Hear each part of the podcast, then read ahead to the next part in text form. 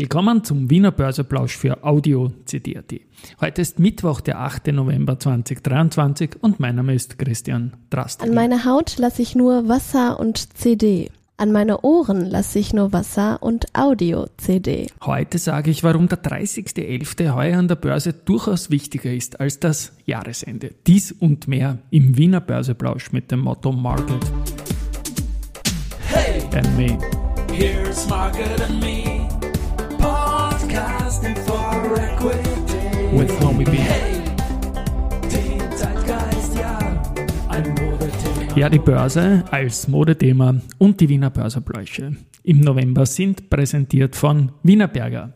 Jetzt um 11.40 Uhr notiert der ATX bei 3148,99 Punkten, ein Minus von 0,39 Prozent zu gestern. Gewinner, Verlierer schauen wir uns wieder auf Basis des ATX Prime an, der ja die 42 Titel umfasst. Und da ist heute Rosenbauer vorne mit 2,9%, dann die AT&S mit 2,0%, die Tonco mit 1,4%, Föstalpine 1,1% und Pira Mobility mit ebenfalls 1,1%.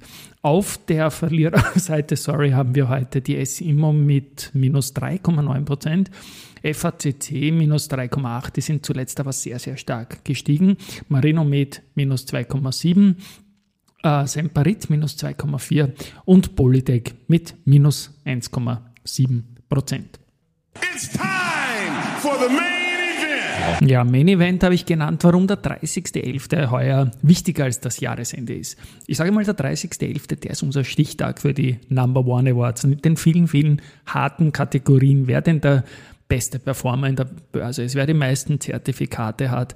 Im Bond-Bereich wird es was geben, im Börse-People-Bereich unter audio-cd.at slash people wird der meistgehörte Podcast in den letzten zwölf Monaten, also seit 1.12.2022 bis dann 30.11.2023 ebenfalls einen Number One Award bekommen und vieles mehr. Gut, gestern war der Gregor Rosinger, der momentan führt in der Wertung für den Number One Award äh, Börse People Podcast in äh, der Hofburg bei einer Tagung der OSZE und da hat er vorgetragen und rundherum gab es spannende Gespräche auch. Also zunächst einmal war es Viva Vienna MTF, also durchaus spannende Facetten, die ich selbst so noch nicht gewusst habe, die der Gregor Rosinger da vorgetragen hat. Und rundherum am Buffet wurde dann halt sehr viel geplauscht, Tagesthema, auch wenn das jetzt nicht wirklich ein Thema ist, das mit Aktien börsen börsennotiert einstrahlt, ist natürlich die Signa. Und da wird allerorts darüber gesprochen, halt natürlich, dass der Bankomat schön langsam am Versiegen ist. Dann wurde ich noch gefragt, 40 mal DAX. und wie geht's weiter mit? Und 40 mal Österreich. Da haben schon ein paar weitere Unternehmen zugesagt, aber wir haben die Sujets, mit denen ich das so gerne anteasere, noch nicht fertig. Weitere News des Tages. FACC hat in den ersten neun Monaten 2023 eine Umsatzsteigerung von 22,5% auf 513 Millionen Euro erreicht. Das EBITDA ist knapp schwächer als im, in der Vorjahresperiode 30,1 heuer und im Vorjahreszeitraum war es 34,4. Faktoren wie Hochlaufkosten, Lernkurveneffekte durch neues Personal und einer nach wie vor herausfordernden Lieferkettensituation wirken sich halt auf die operative Performance aus. Die Aktie verliert heute auch, ist aber in den vergangenen Tagen deutlich gestiegen und hält sich in Summe da in einer sehr, sehr schönen Phase. Die Artico Bank ist am schwachen Tag heute leicht im Plus. Und das passt auch so, weil das Ergebnis nach drei Quartalen ist sehr stark. Gewinn nach Steuern von 30,1 Millionen Euro. Im Vorjahreszeitraum war es 19,6. Ähm, Die starke Geschäftsentwicklung, Zinsanpassungen, Rückstellungen für Rechtsfälle und relativ geringe Kreditverluste spiegeln das gute Ergebnis wider.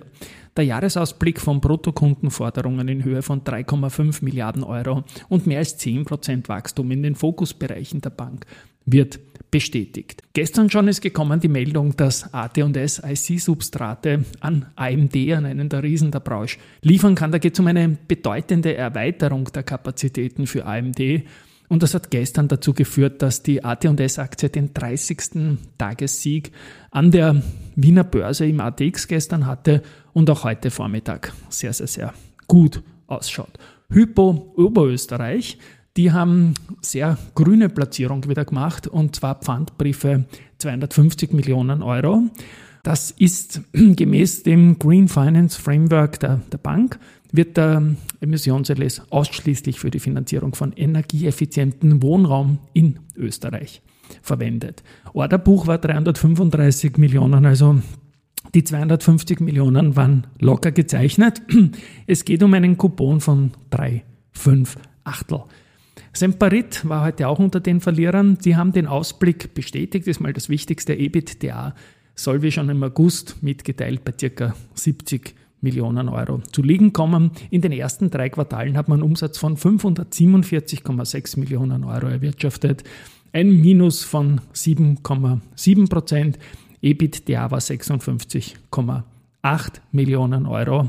Ergebnis nach Steuern negativ mit 26,8 Millionen Euro. Föstalpine hat im ersten Halbjahr einen Rückgang bei Umsatz und Ergebnis auch gehabt, ähm, aber alles auch im überschaubaren Maß. So. Keine harte Pause, Geschichte wird gemacht, CD voran. Sehr, sehr viel Börsegeschichte gibt es heute am 8.11.1999 ist die Unica quasi gebildet worden und ist dann an die Wiener Börse gekommen aus vielen, vielen Gesellschaften. Bundesländer, Donau und so weiter. Die Telekom-Aktie hat am 8.11.2012, also vor elf Jahren, ihr Low gehabt bei 4,19 Euro. Zum Tobel hat das High gehabt am 8.11.2007, vor 16 Jahren bei 31,16 Euro. Heute vor 18 Jahren war Christ als Abspaltung der BWD und damit irgendwie ein Vorbote von Immofinanz, Buwok und Telekom Austria Euro Telesites für einen Tag im ATX drinnen. Die Post hat auch noch zwei Einträge und zwar im Vorjahr hat mit 414 Tagen die längste Serie unter dem eigenen Moving Average 200 geendet. Das waren 414 Tage, wie gesagt, und am 8.11.22 zu Ende. Und am 8.11.2006, also im Jahr des Börsegangs, gab es die schnellste Kursverdoppelung, 162 Tage vom 30.05.2006, das war IPO-Kurs 19, bis 8.11. mit Kurs 38,05. Und dann haben wir noch finally Research. Die Baderbank bestätigt Kaufen und Kursziel 181 Euro für Meier Mellenhof. Also das ist wirklich signifikant schon.